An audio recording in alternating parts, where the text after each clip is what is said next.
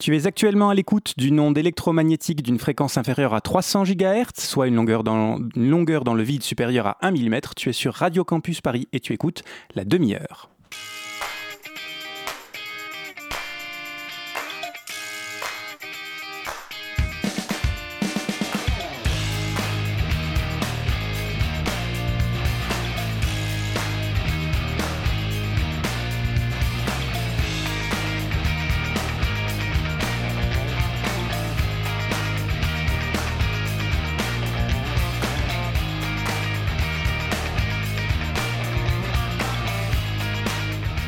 Le 93.9 FM t'accueille avec joie et bonheur si tu nous rejoins et si tu étais déjà là avant, bah tu fais bien d'y rester.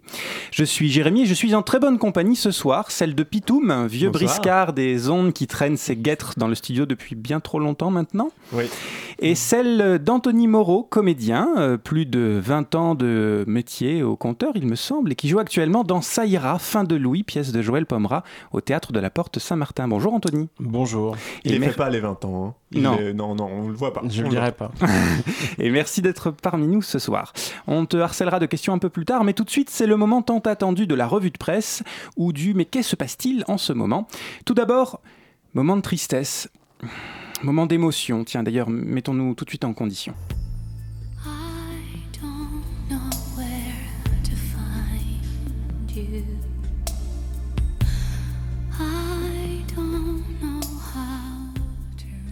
Oui, je mets une musique triste de Lara Fabian parce que je suis très très triste moi-même. La France. La France a perdu un de ses soldats de l'amour, un de ses papillons de lumière. Ça me fait quelque chose, hein. j'ai des frissons rien qu'en en parlant. Lolo, tu nous manqueras, je... Non d'ailleurs je peux pas, je, le laisse lui dire, le dire lui-même, c'est encore trop frais pour moi. Les victoires elles sont collectives, les défaites elles sont solitaires. Et il faut que je prenne mes responsabilités. J'ai décidé de prendre du recul. Je me retire de mes fonctions de président des Républicains. Hmm. terrible. Il faut oser le dire.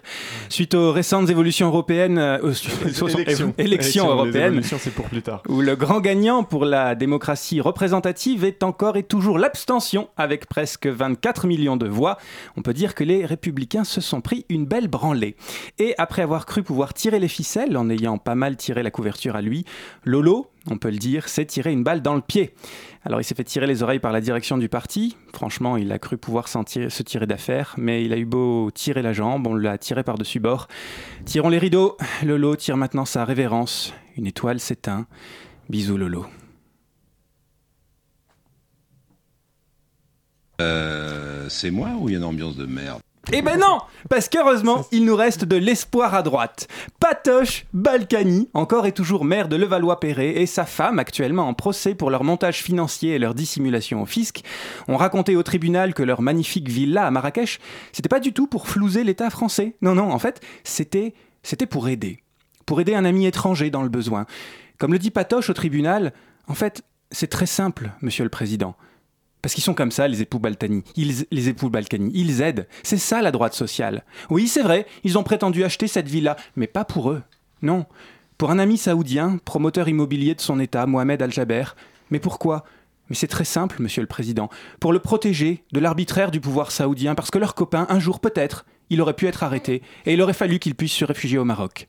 Ah oui, c'est ça, vous avez raison. Patoche Balkany Oui. Non, non, j'allais dire que c'est génial parce qu'au début, je croyais que la villa, elle n'était pas à eux, en fait. Ah non, non, elle est tout à fait à eux, mais euh, visiblement, ils l'ont pas acheté pour eux, ils l'ont acheté pour Ils changent d'avis un peu quand même. C'est ça. Patoche, Zaza, merci beaucoup. Restez comme vous êtes, vous êtes très belle. Euh, tiens, puisqu'on discute de l'état de la droite en France et que j'ai pas envie de parler des 5 280 576 citoyens qui ont voté pour un mec qui s'appelle Jordan, alors même que les députés FN de la précédente mandature n'ont en 5 ans jamais voté aucune directive, même sur l'immigration ou la coopération en matière de lutte antiterroriste, c'est dire leur utilité, puisque j'ai pas envie de parler de ces élus aussi inutiles qu'improductifs, mais très heureux de gaspiller l'argent public, disais-je avant d'être coupé par moi-même, Parlons des prochaines élections, les municipales. Étant donné les scores aux européennes, LRM poursuit son travail de suçage de boules des élus républicains et ça marche Et c'est de la merde.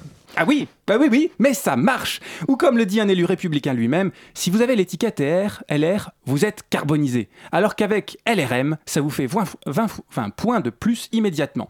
Un peu comme quand on prend un champignon dans Super Mario. Le maire de Quimper, d'ailleurs, Ludovic Jolivet, et celui de Saint-Cloud, Éric Berdoati, ont déjà quitté le navire. Mais ce qui est vraiment rigolo, c'est qu'un des effets secondaires possibles de cette guéguerre, c'est que Rachida Dati, qui était sponsorisée par euh, Lolo et par Bellamy pour aller contrer Hidalgo à la mairie de Paris, risque de perdre le soutien du parti. Et c'est con parce que nous, du coup, on risque de perdre Rachida comme ça bêtement. Et malheureusement, bah, on n'aura pas non plus Nadine Morano à la place parce Oh qu'elle a été réélue députée européenne. Oh. Et ça, c'est vraiment dommage. On est triste. Je sais pas si tu suis beaucoup la, la politique comme ça, Anthony, mais personnellement, j'ai l'impression de voir ça ira à peu près tous les jours. Et au final, la course à Paname, ça me fait un peu penser à ça. Vous pouvez parler en toute franchise. Pour faire court, vous êtes ici chez les salopards, hein c'est admis. On n'a pas des idées bien jojo et on n'a pas peur de le dire. On fomente, on renégate, on laisse libre cours à notre fantaisie. Allez, quittons un instant la politique politicienne pour parler politique publique. On le sait, hein, notre Manu national, c'est un homme vert. Enfin, quand je vous dis ça, ça ne veut pas dire qu'il est la déclinaison française d'un super-héros comme Batman ou Catwoman. C'est pas euh, Manu le Worm Man. Non, je veux dire que l'environnement, c'est important pour lui. D'ailleurs, il l'a dit. J'aime bien rappeler ce moment émouvant de politique internationale pour essayer de montrer celui qui a la plus grosse. we will succeed. Because we are fully committed. Because wherever we live, whoever we are, we all share the same responsibility. Make our planet great again. We are fully committed d'abord. And we are so fully committed to make our planet great again que tu as peut-être vu circuler sur les internets, cher toi qui nous écoutes, un petit tract qui décrit l'évolution des emplois dans les ministères entre 2018 et 2019 avec comme source supposée la loi de finances 2019. Et là, du coup, je vois ça, moi je suis un peu prudent, je me dis, bon, ça m'étonnerait pas vraiment, mais je suis un peu sceptique, alors je vais voir les chiffres. Chiffres qui se trouvent assez facilement, et d'ailleurs chiffres confirmés par le journal Le Monde. La transition écologique et environnementale, c'est tellement important pour notre cher Manu national que le ministère de la dite transition a perdu près de 7250 équivalents temps plein, c'est des emplois hein, donc, entre 2017 et 2019, soit près de 13% de ses effectifs.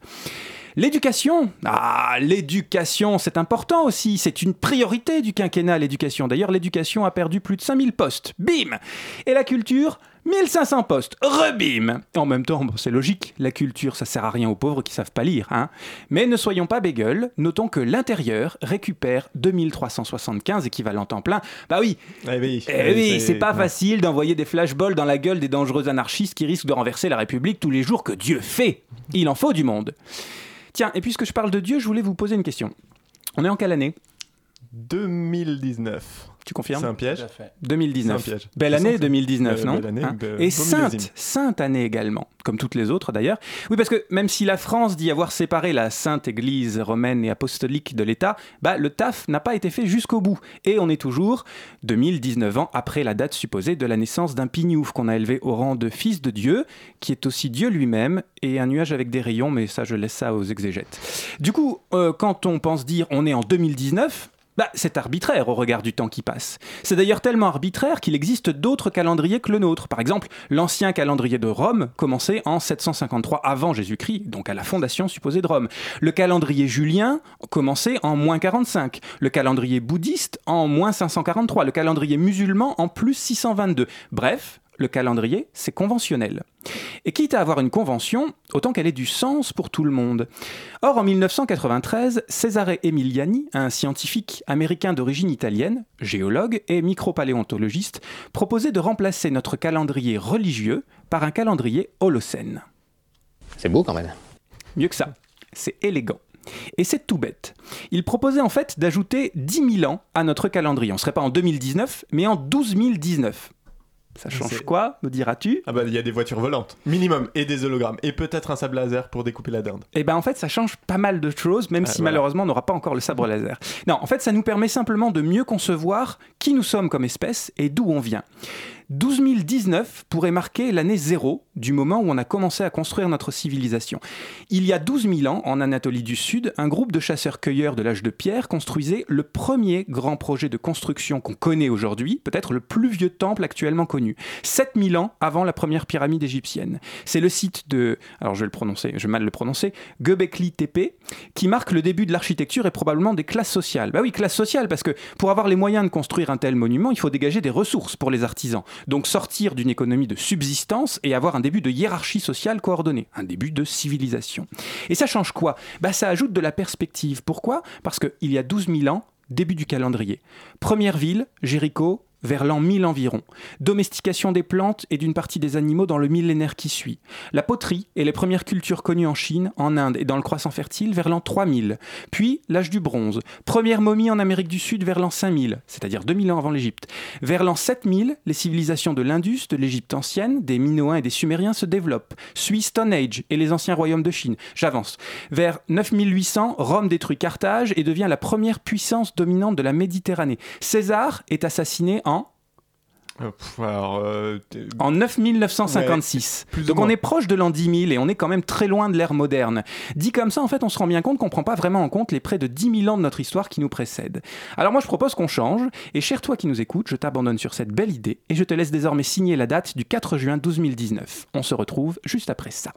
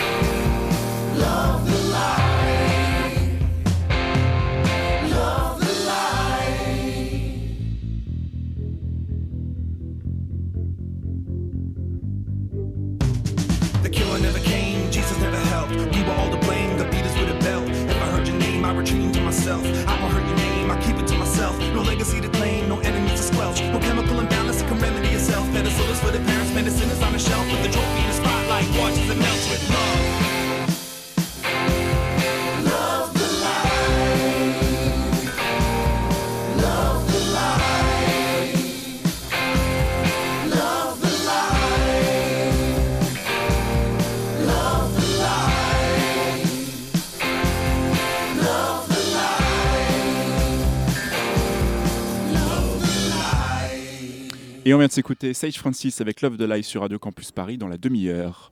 Merci beaucoup et on enchaîne tout de suite avec Pitoum qui aujourd'hui va nous parler du sujet chiant.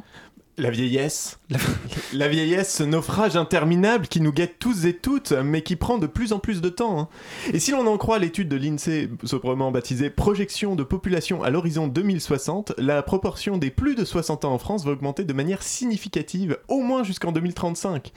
On va même multiplier par 5 le nombre de personnes âgées de plus de 85 ans, et la proportion de centenaires va elle-même suivre une courbe ascendante en toute logique. Ça va en faire des cadeaux pour grabataires. Souffler, c'est sans bougie. Hier, l'événement était extraordinaire.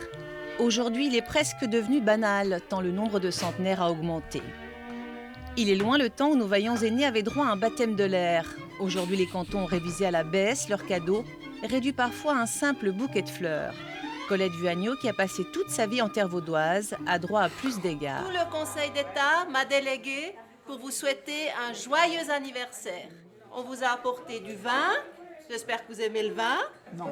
Oh Un bouquet de fleurs, un gâteau et puis une- un abonnement à la CGN pour aller en bateau sur le lac. Ça, c'est formidable. Voilà, alors vous pourrez aller en bateau beaucoup. sur le lac.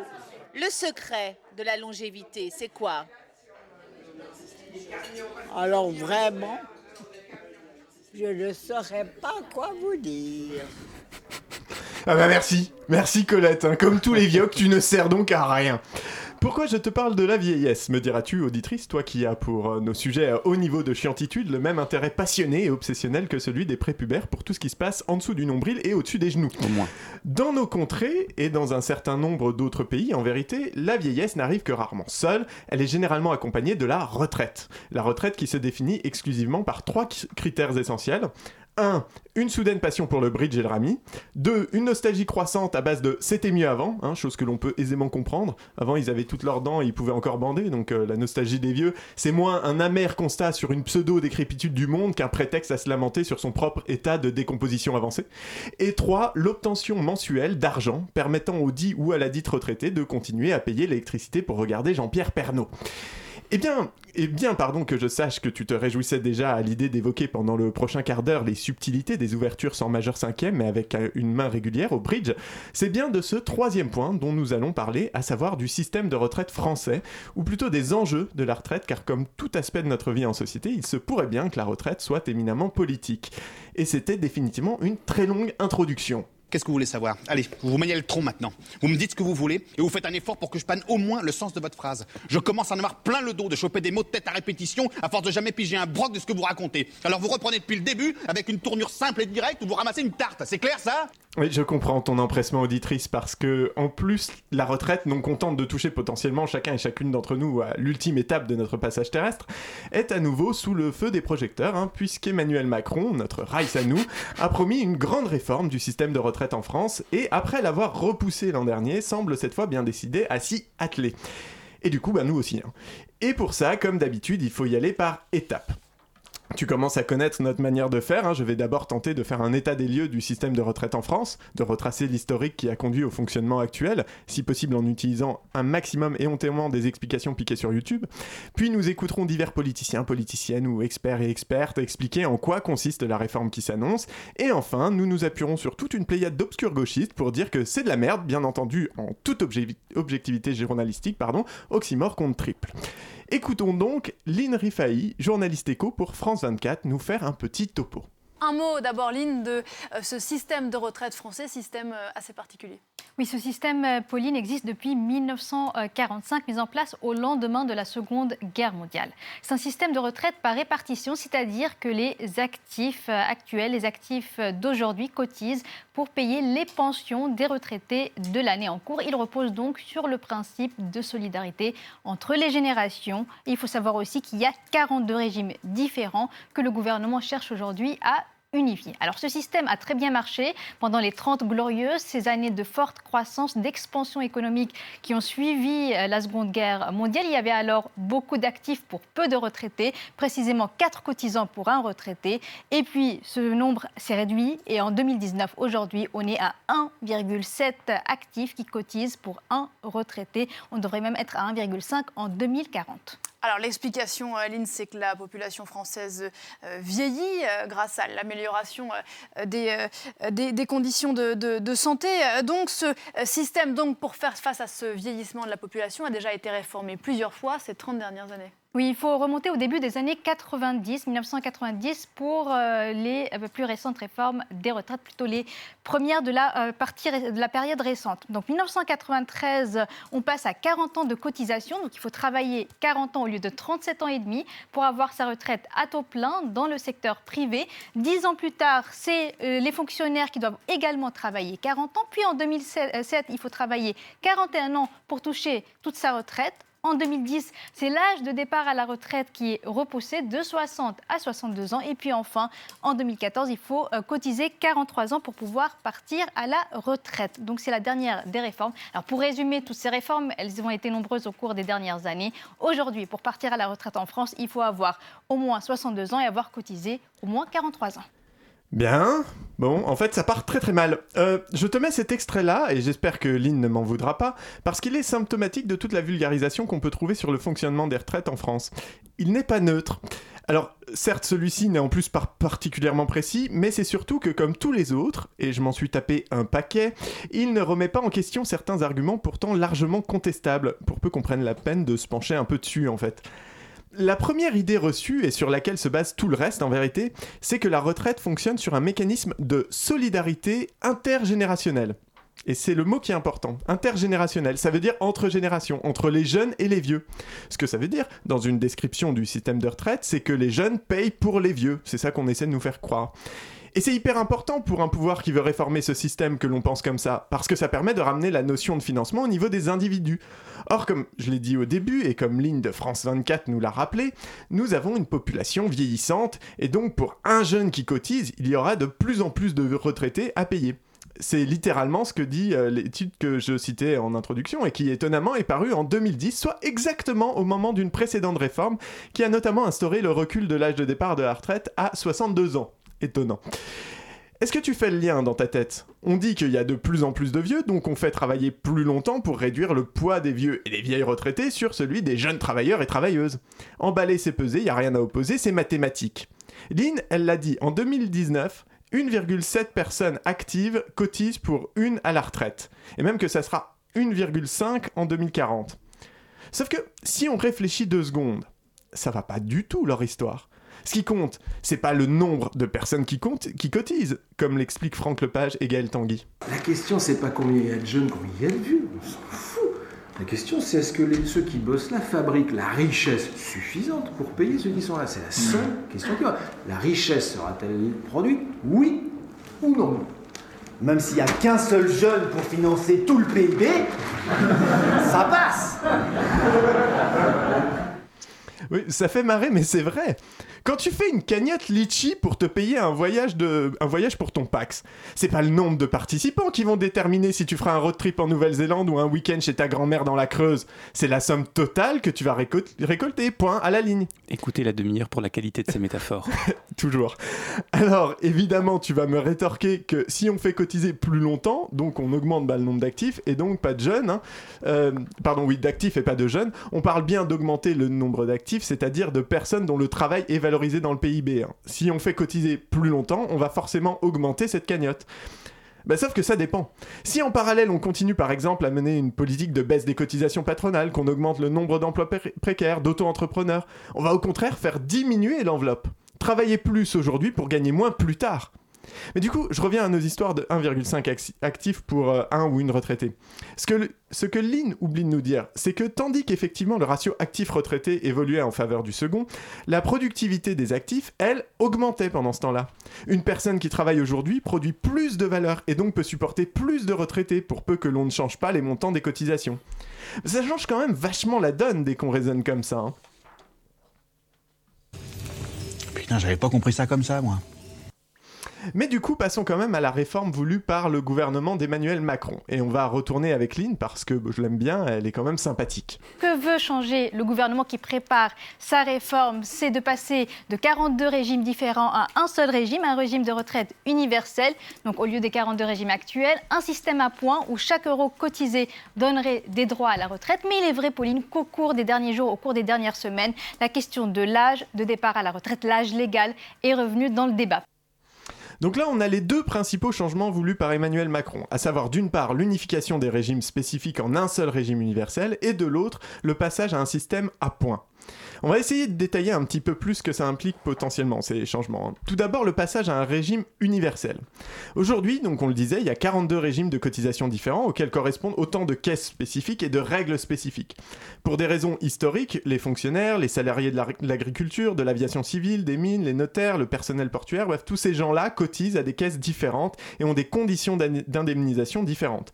Par exemple, la retraite d'un fonctionnaire est calculée sur ses 6 derniers mois d'activité, quand celle d'un salarié du privé est calculée sur la moyenne du salaire des 25 dernières années. Bon, et bien tout ça, potentiellement, c'est terminé. Alors, il pourrait y avoir des gagnants dans l'histoire, hein, et c'est une bonne chose. Certains régimes, notamment celui des indépendants par exemple, c'est juste honteux. Mais il y aura aussi forcément des perdants, surtout si l'harmonisation des régimes se fait vers le bas, ce qui est le plus probable quand même. Ça se saurait si on avait des élus socialistes. L'autre aspect de ce changement est que du coup, l'État, c'est l'État qui va récupérer les trésoreries de toutes les caisses existantes. Et ça, bah, c'est un peu comme avec la suppression des cotisations chômage et de l'assurance maladie pour augmenter la CSG. On en a parlé l'an dernier, je te laisse aller chercher le podcast hein, sur radiocampusparis.org. Rien ne prouve que cet argent restera fléché en direction des retraites, et ça ne, et ne servira pas plutôt à réduire le déficit du budget. Le second grand changement est celui du passage à un système à points plutôt que par trimestre. Ah, grand Dieu. Qu'est-ce donc? Une très mauvaise nouvelle. Bah oui, une fois encore, on ressente sur l'individu. Pour chaque euro cotisé, on obtiendra un point ou un certain nombre de points. Plus on cotise, plus on aura de points. Et lorsque l'on partira à la retraite, c'est ce total de points qui déterminera le montant de la pension perçue annuellement. Alors la première chose, c'est que ce système existe déjà. J'en ai pas parlé, et Lynn non plus d'ailleurs, mais non seulement il y a 42 régimes de retraite, mais ceux-ci se cumulent en fait. Il y a le régime de base, la sécurité sociale, et puis les régimes dits complémentaires, qui dans le privé par exemple fonctionnent eux sur un système de points déjà. L'objectif affiché est d'avoir un système plus égalitaire. Et c'est vrai qu'expliqué comme ça, ça semble logique. Deux bémols, deux bémols pourtant et pas des moindres. Par exemple, si je, prends le, si je veux avoir un mi bémol, je cherche d'abord un mi et je me déplace d'un demi-ton vers la gauche, le mi, bémol. Donc le ré bé- bémol, donc ça c'est le ré, le ré bémol, ce sera donc celle-là. Merci Rémi. Je disais donc deux points négatifs. Le premier, c'est sur la question de l'égalité. Et pour ça, ben moi, je suis même allé chercher, lire l'analyse d'un think tank de droite, le millénaire, qui lui-même dénonce l'injustice flagrante de système. C'est-à-dire le niveau.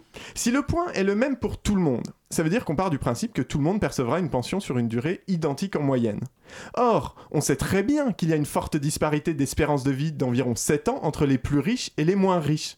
Ça veut dire que non seulement la personne qui gagne moins d'argent cotisera moins, donc percevra une pension plus petite, mais en plus elle la percevra pendant moins longtemps, alors qu'au contraire, le plus riche cotisera plus, aura plus de points, donc une plus grosse pension, et en plus la percevra pendant probablement plus longtemps.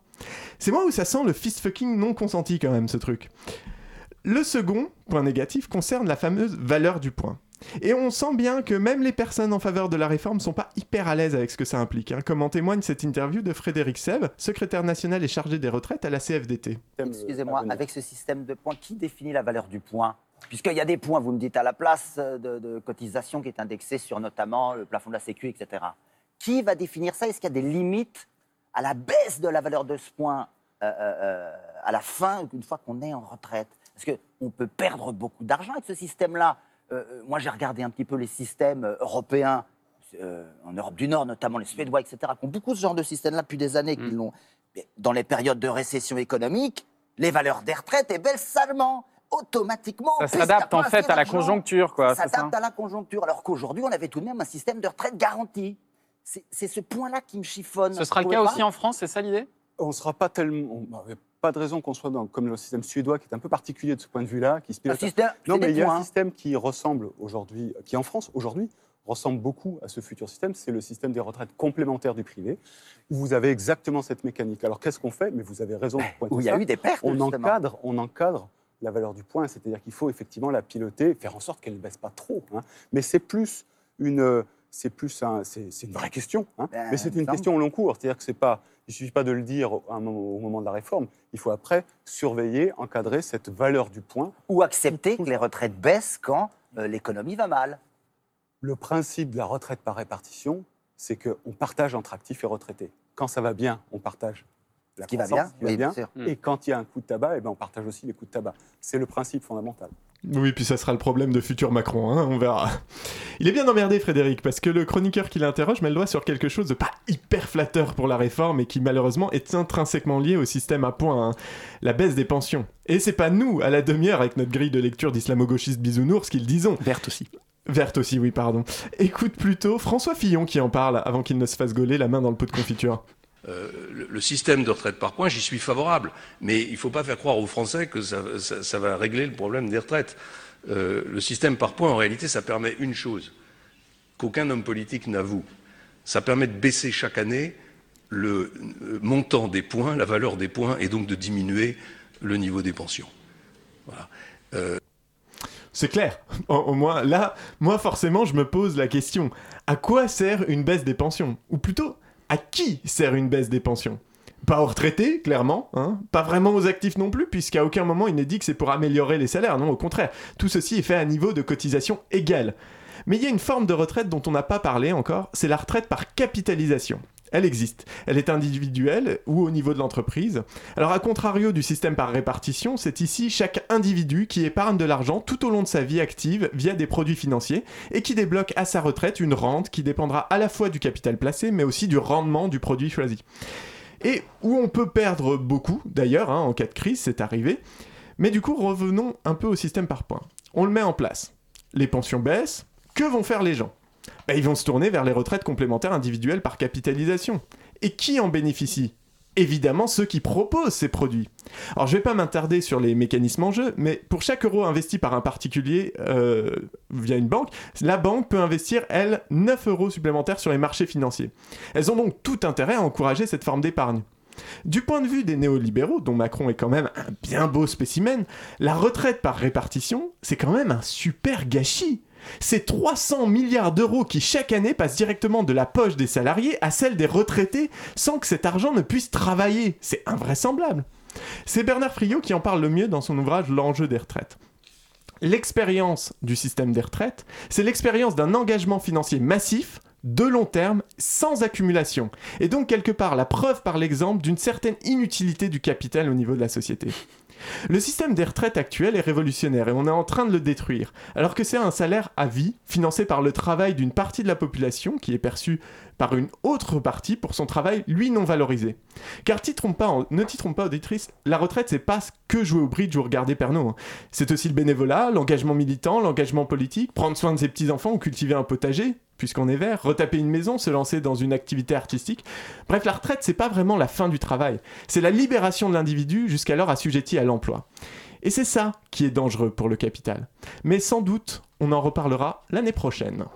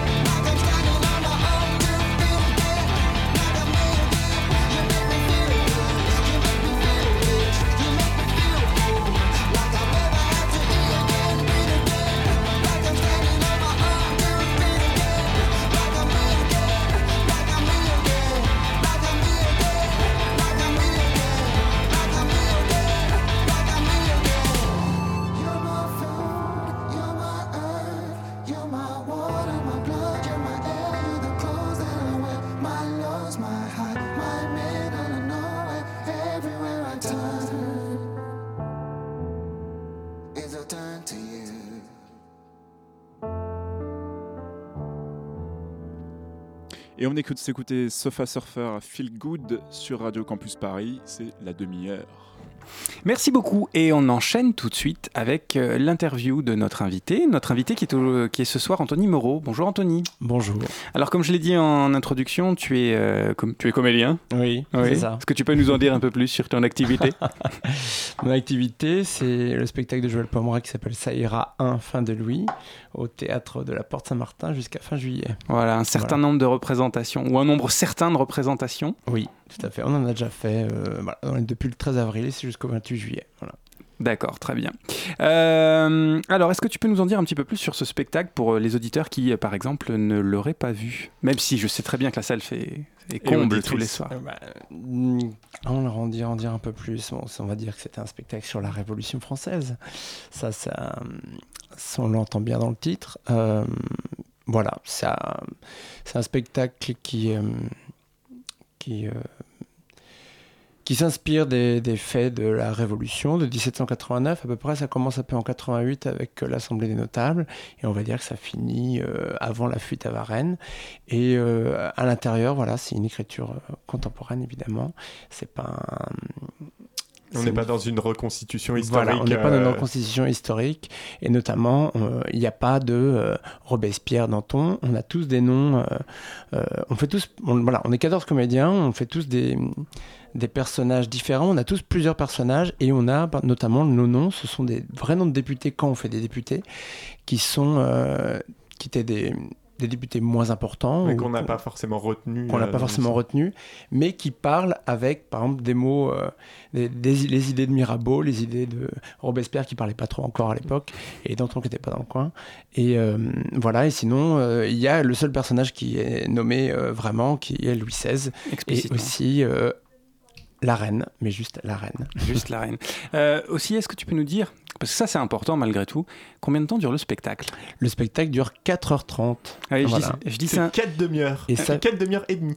Enfin, l'émission de la demi-heure. Et je dis c'est important parce qu'en fait, quand, quand, quand j'ai dit ah, on va voir un spectacle sur la Révolution, oh, trop bien, ça dure 4h30. Ouais, mais ce soir-là, je peux pas, j'ai pissé. Oui, c'est ça, Ouais. voilà.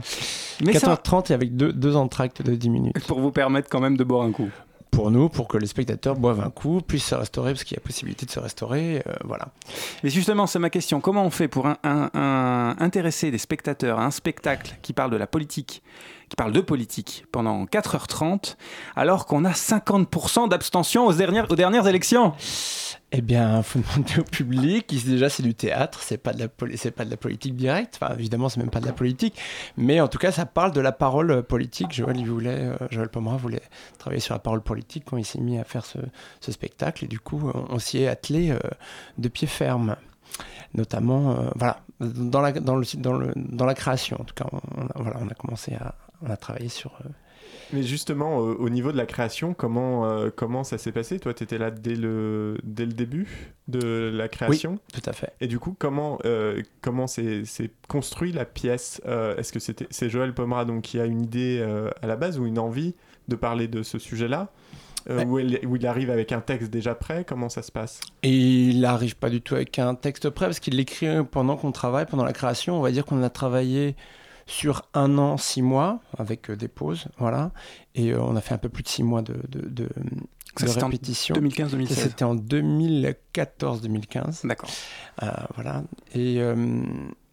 et euh, Et du coup, donc vous travaillez ensemble euh, pour, euh, pour écrire. Pour euh, l'écriture. voilà, pour l'écriture. Et euh, donc, ça part d'une envie de Joël. Je vais répéter peut-être des choses Mm. que Joël a, a dû- a dit, mais il avait envie de, se mettre, de travailler sur la parole politique. Et notamment, il, il s'est penché sur plein de sujets que liés à ça.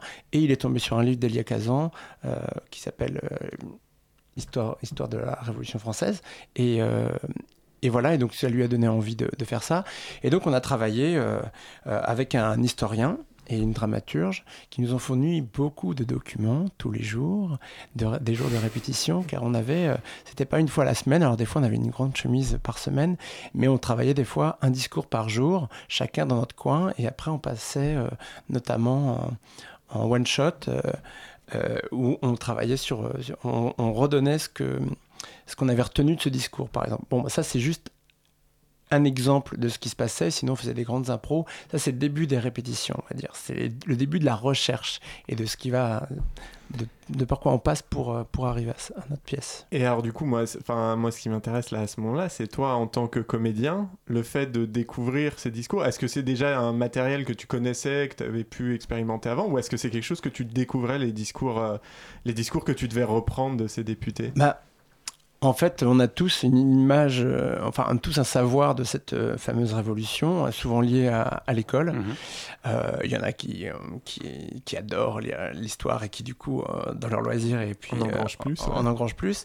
Nous, moi, je, personnellement, je n'avais pas une grande, un grand savoir, mais comme d'ailleurs, je pense, Joël aussi au début, mais euh, on a en effet engrangé, engrangé beaucoup de, de discours de l'époque qui venaient de plein de, plein euh, de plein de, directions différentes. Il y avait des, journaux, il y avait beaucoup d'archives parlementaires, des discours. Et donc, non, je ne les connaissais pas. À part certaines phrases qui étaient très connues ou des, des choses qu'on retient, euh, comme ça, euh, non, j'avais pas du tout. euh, Donc, on a beaucoup, on va dire, on a bouffé de l'archive parlementaire. Et ça, c'est passionnant parce qu'en fait, tous les jours, ils étaient en train de noter les discours de chacun. Et ces gens-là, ils parlaient très très bien, très très très bien. Bon, nous on n'a pas remis euh, tout à fait. euh, c'est notre, c'est passé par nous comédiens. Ce discours est passé par nous et, et réécrit par Joël. Et c'est ça qui est le texte de maintenant ça ira et qui n'est pas le texte, qui n'est pas le langage euh, de l'époque. Ce qui est quand même un... Enfin, bon, alors moi, je vais le dire tout de suite, hein, de toute façon, je suis fan de cette, de cette pièce, mais, euh, mais je, je trouve vraiment que c'est un tour de force, parce que en dépit du fait que vous avez lu beaucoup d'archives, que vous êtes nourri vraiment d'un ma- matériau euh, historique, réel, etc., c'est hyper moderne. Enfin, je veux dire, c'est, c'est, ça, ça parle d'aujourd'hui. Et on a beau dire, oui, ça d'accord, c'est le roi, et d'ailleurs c'est le seul effectivement qui est nommé, mais en réalité, il y a des échos tellement forts avec euh, l'actualité euh, que, que cette pièce est complètement actuelle. Enfin, Mais euh, oui, c'est ce qu'on nous dit. Puis évidemment, bon, quand on la voit, on n'est pas, on n'a pas de, on n'a pas de perruque. Hein, c'est des, des, des costumes euh, d'aujourd'hui, des années 70-80. On n'arrive pas trop à savoir. Euh, le décor est assez sobre en fait. D'une certaine manière, il y a des, chaises, des tables, et puis un grand, des, grands panneaux euh, noirs. Et puis nous qui évoluons là-dedans, donc il y a déjà ça. On peut voilà, c'est un- spectacle un peu au présent, même si ça parle d'une révolution passée. Et en effet, du coup, ça fait écho avec les révolutions ou la politique présente ou les systèmes d'assemblée ou de ce qui se passe aujourd'hui. Ce qui n'est pas toujours très rassurant parce qu'on se dit, ah, bah, c'était des événements qui ont eu lieu il y a trois siècles et en fait, ils sont toujours autant d'actualité, enfin deux siècles et demi, ils sont toujours autant d'actualité. Les, problématiques qui sont évoquées, enfin, il y a de nombreuses problématiques qui sont évoquées, qui sont en fait tout à fait euh, contemporaines sur la, sur la question du partage du pouvoir, des richesses. Ouais. de- Parce, que, parce que, juste pour rajouter aussi, c'est pas que des assemblées nationales, il y a des, aussi des, des assemblées de, on va dire, du peuple, un grand mot, euh, euh, qui, on appelle ça nous les assemblées de district, et puis il y a aussi des, des- des discussions chez le roi euh, politique, euh, avec notamment le Premier ministre de l'époque. Et, euh, et du coup, je me rappelle plus de ta question. Non, C'était plus une, intervention ouais, sur le prolongement. Par contre, euh, du coup, pour rebondir là-dessus, là, on, on parle effectivement d'une révolution, Ouais. d'un spectacle qui a été écrit donc euh, 2014-2015. Ouais. Les, les premières représentations, c'était 2015. C'était 2015, oui. c'est ça. À Nanterre. Euh, et entre-temps, euh, l'an dernier, s'est passé euh, quand même, le- a commencé la, crise des Gilets jaunes et un grand mouvement populaire. Est-ce que c'est un spectacle qui a évolué euh, au fil du temps euh, en termes de vous, la façon de, de l'interpréter et peut-être même de peut-être même le faire changer au niveau du texte? Je ne sais pas ça si je n'ai pas vu depuis depuis les gilets jaunes.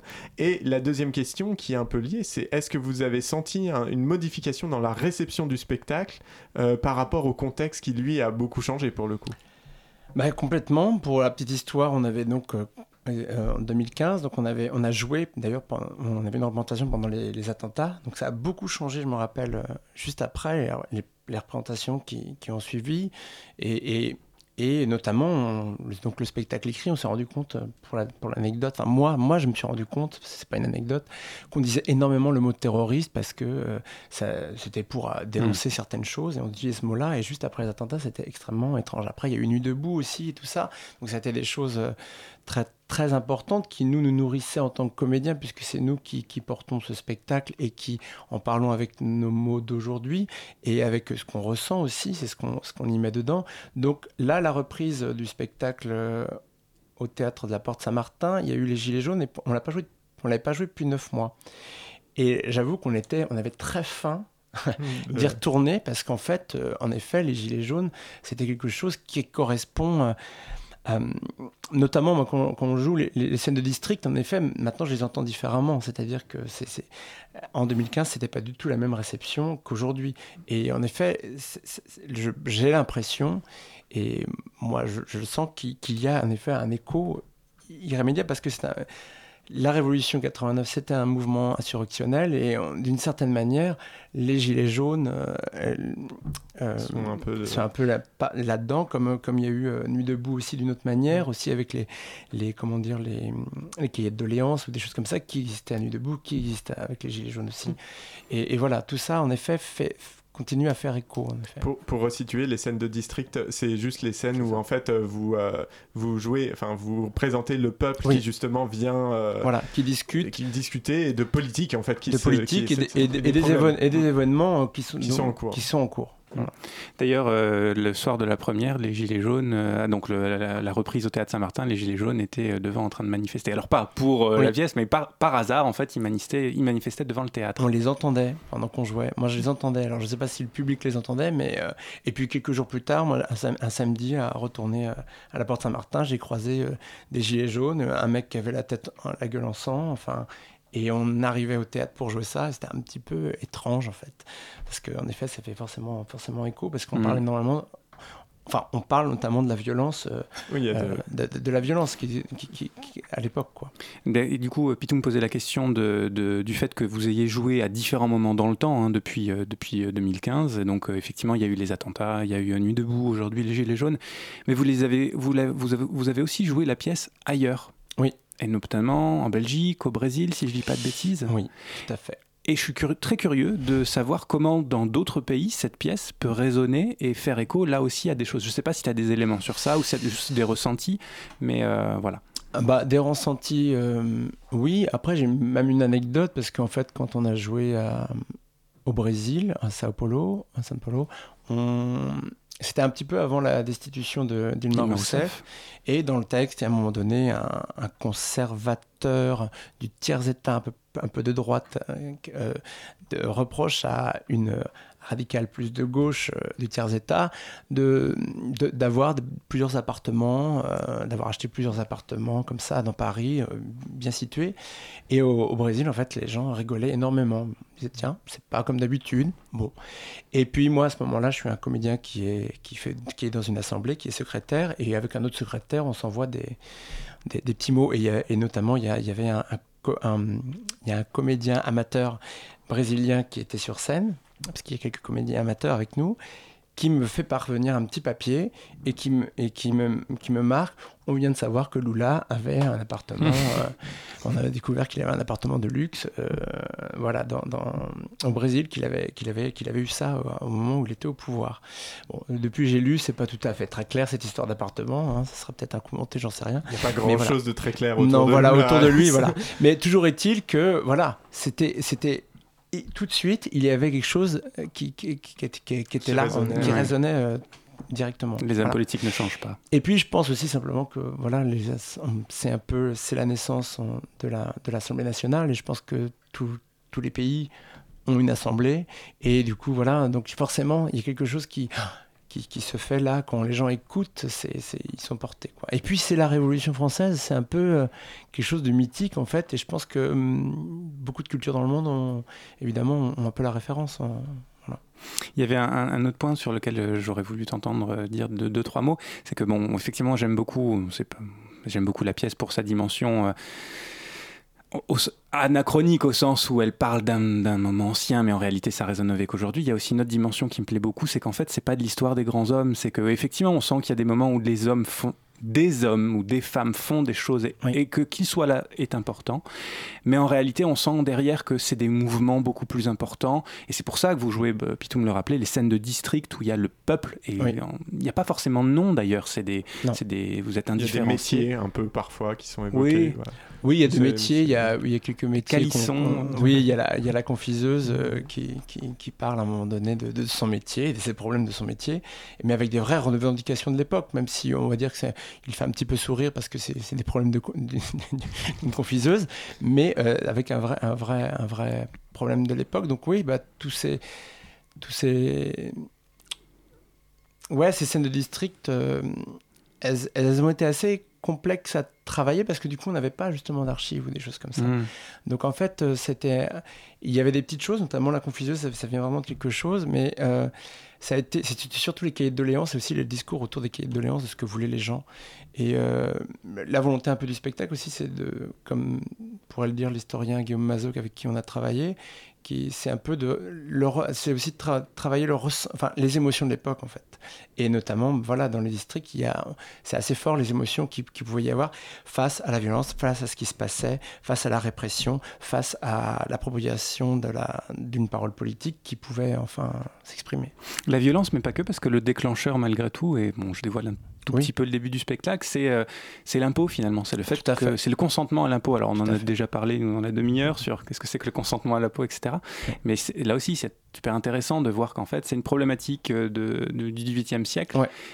Et qui faisait particulièrement rire quand, quand vous commencez le spectacle, la salle est tout de suite prise parce qu'ils se disent mais en fait ça vient d'être écrit, c'est Oui, euh, là, c'est maintenant. Enfin je veux dire, euh, une- on parle de l'ISF, C'est une de- réforme euh, d'impôt euh, égalitaire euh, qui est proposée, et puis il y a des nobles qui, qui disent non, qui sont pas d'accord parce qu'en effet ça va leur enlever les dix privilèges ou des privilèges qu'ils pourraient avoir. Et puis bon, il y a aussi d'autres d'autres enjeux là-dedans qui sont aussi euh, le côté un peu euh, omnipotent du roi aussi par rapport à ça. Mais, mais c'est vrai que tout commence par, par ça, en effet. Et donc après, ça, ça, ça, ça, prend, ça continue. Et du coup, j'ai une, euh, moi j'ai une question sur la volonté euh, lors de la création et en tant que comédien aussi quand on joue dans ce type de spectacle, euh, qui est reçu en tout cas, enfin nous on l'a reçu comme ça, euh, qui est comme un spectacle politique, en tout cas avec euh, une dimension politique, c'est est-ce qu'au moment de la création, on est plus dans l'idée de vouloir faire un témoignage d'une époque avec un discours peut-être sur l'époque contemporaine en parallèle et de mettre les deux, mais ou alors est-ce qu'il y a vraiment une euh, volonté j'allais dire d'éducation populaire, ce qui est un petit peu euh, peut-être un petit peu fort par rapport au euh, par rapport au contenu réel de la pièce, qui qui est pas si pédagogique que ça, qui se prend plus pour, enfin moi que je perçois plus comme un témoignage, mais euh, mais en tout cas la volonté de vraiment parler politique. Euh, est-ce que est-ce que le spectacle pour toi en tant que comédien est un- une forme d'acte politique ou pas? C'est compliqué de dire un acte politique pour le théâtre, parce qu'il y en a qui diront, euh, enfin, bah, tout est politique, chaque, chaque pièce est politique ou n'importe quoi comme ça. Mais là, c'est la parole politique qui, qui est réappropriée. Donc je pense qu'en effet, ça parle que de ça. Donc. euh, Parce qu'on peut, enfin, on peut. euh, moi, je suis plutôt de l'avis d'ailleurs de dire que tout est politique. hein, c'est un peu le propos de la demi-heure d'une manière Ouais. générale. Mais, euh, mais c'est pas parce que tout est politique que toutes les intentions le sont en fait. Non. Et, euh, et moi, c'est ça qui m'intéresse dans, dans la, la création d'un spectacle vivant, notamment, c'est que peut-être que l'intention initiale n'était pas vraiment politique. Je regarde ça moi un peu par rapport à, à ce que je connais de Joël Pomera et de ce qu'il a fait avant, où effectivement euh, la dimension politique de ses autres pièces, en tout cas celles que je connais, n'était pas très apparente et n- ne partait pas pour moi d'une intention politique. C'est Peut- personnel. Peut-être, mais à la fois, euh, elle est ex- moi, moi, quand j'ai vu les, spectacles de Joël Pomera au début, je- enfin, les premières fois que j'en ai vu, c'était, je trouve ça, ça parle de, de- de- de questions politiques ou sociales. Là, c'est la même chose, sauf que c'est direct. Et ce qui est un peu la volonté, c'est de montrer toutes les idéologies de l'époque sans prendre parti pris, sans prendre un parti. Donc, euh, du coup, euh, euh, en effet, c'est ça qui est plutôt très intéressant et qui a été très intéressant aussi à travailler, c'est de ne pas partir avec une idée, notre idée personnelle politique, par exemple, parce qu'en plus, moi, par exemple, je, je fais un noble, euh, un Du noble Montbrésé. euh, du Montbrésé qui est, qui, qui est plutôt, euh, voilà, con- con- évidemment conservateur, et après, je fais un, un- un- un radical de gauche et qui, qui pense complètement l'inverse. Et du coup, mais on expose leurs vraies raisons et leurs vraies, leurs vraies intentions. On a essayé de se mettre vraiment à, pas à leur place, mais à essayer de retrouver le pourquoi de, tout ça sans prendre euh, parti et, et, de montrer voilà l'évolution et où ça amenait euh, voilà dans, dans le et pour poursuivre la, question de, de Pitoum, ce sera peut-être d'ailleurs la, dernière question, est-ce que tu sens, toi, en tant que comédien, que la parole politique se galvaude? Autre manière de le dire, comment tu fais pour ne pas tomber dans LCP Public Sénat au fur et à mesure du spectacle? Soit au fur et à mesure du spectacle, soit parce que le spectacle se répète et vous le jouez énormément. Eh, c'est toute une problématique. C'est une problématique de jeu aussi pour nous, ça, de jeu euh, purement d'acteur. Bon, faut faut que ça parte de nous. En fait, voilà, faut que ça parte de nous, de ce qu'on croit. C'est un texte écrit. Euh, c'est ce qu'on y met, je pense. Enfin, ça, voilà, je ne sais pas trop comment dire autre chose, autrement, mais c'est un souci de, de, de, vérité par rapport à nous, euh, comédiens, comment euh, notre nous, on pourrait parler politiquement. Donc, en effet, on n'est pas, on n'est pas député dans la vie, on n'a pas, on n'a pas des, peut-être des lobbyistes autour de nous, on n'a pas de, pression, des choses comme ça. Donc, je pense que ça parle de nous citoyens qui interprétons des, des rôles de députés et de d'hommes du peuple et ainsi de suite. Ok. Euh, bah, écoute, moi, j'ai plus forcément de questions. Il n'y a plus de questions. Bah, bravo, quel professionnel. Ah n'est-ce pas non, sur, euh, moi, en, dernière question, euh, ce qui m'intéresse, c'est toi, dans, tes, dans ton travail qui va venir, là, il y a donc quand même, donc ça ira jusqu'à fin juillet, c'est ça? Est-ce que tu as quelque chose après ou c'est des vacances C'est des vacances. C'est des vacances. et puis il y, a quelque chose. Il y aura, voilà, il y aura de, il y aura, il y aura un ça ira euh, télévisuel, on va dire. Ah, c'est une, euh, ça c'est une nouvelle. Vous serez euh, tous? On sera tous. C'est Très bien. donc, bah, du coup, ça fera une bonne occasion de, de te réinviter. C'est ça. Merci beaucoup, du coup. Bah, merci, Anthony, Moreau. On rappelle Oui, bah, tu, joues dans Saïra 1, fin de Louis, euh, pièce de Joël Pomera au théâtre de la Porte Saint-Martin jusque fin juillet. Il reste des places? juillet. Oui, il reste des places pour juillet. D'accord. Ah, pour juillet, d'accord. oui. si, il en reste aussi euh, pour, pour Jean, il faut appeler. Vous saurez. je ne sais pas. Très bien. Merci beaucoup. Merci Pitou. Merci beaucoup. Bah oui, c'est déjà la fin, la fin de la demi-heure. Merci donc Anthony euh, qui était avec nous ce soir. Jérémy, merci pour cette revue de presse à base de popo popo.